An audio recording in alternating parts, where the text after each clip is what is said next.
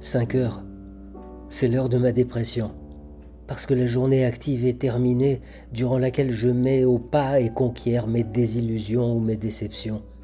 Mais 5 heures, c'est l'heure fatidique, la fin du travail, le commencement de la prise de conscience, alors que les autobus sont tellement bondés que l'on ne peut monter, que tout le monde se dirige vers un but, que les amants se sont choisis. C'est alors, au coin de la rue, incapable de rentrer chez moi, que je sens cette vague d'angoisse qui m'étouffe. Je suis échoué, déraciné, seul.